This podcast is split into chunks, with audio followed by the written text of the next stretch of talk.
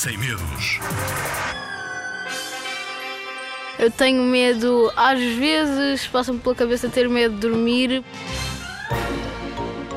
Vou contar-vos uma história de um menino engraçado. Adora a luz do dia, a noite deixa-o irritado. De dia pode brincar, sujar as mãos e inventar. Mas quando o sol se deita, pouco ou nada se aproveita. Começa por ter de se deitar, fechar os olhos e descansar. Quando o que quer é ir correr, a noite acorda ao medo que o faz estremecer.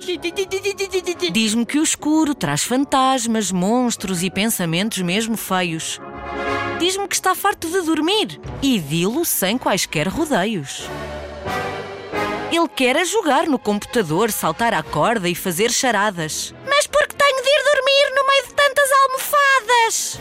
Lá tive de lhe explicar que fantasmas não existem e que os monstros também não. São só fruto da nossa imaginação.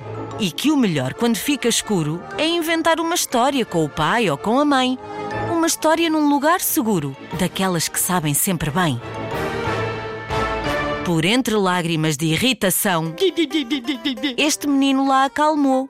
Quando lhe contei a história do Sr. Afonso, seu tetra tetra tetra avô. Era um tipo muito fixe que vivia perto de Peniche. Quando o sol se ia embora, o tetravô Afonso dizia que se lixe. Que se lixe! Dizia-lhe a mãe zangada, a tetra tetra tetra tetra avó desta criança engraçada. Sabes bem que isso não se diz. Vê lá se te ponho pimenta no nariz. Não imaginam o que nos rimos e pelo meio da gargalhada, o menino adormeceu, quase sem dar por nada. Os pais e as mães fazem magia e podem sempre ajudar a levar um pouco de alegria à tua hora de deitar. Palavra de zig-zag.